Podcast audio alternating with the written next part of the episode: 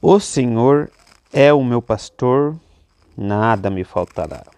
Deitar-me faz em verdes pastos, guia-me mansamente às águas tranquilas. Ele refrigera a minha alma e guia-me pelas veredas da justiça por amor do seu nome. Ainda que eu ande pelo vale da sombra da morte, não temerei mal algum, porque ele está comigo. A sua vara e o seu cajado me consolam.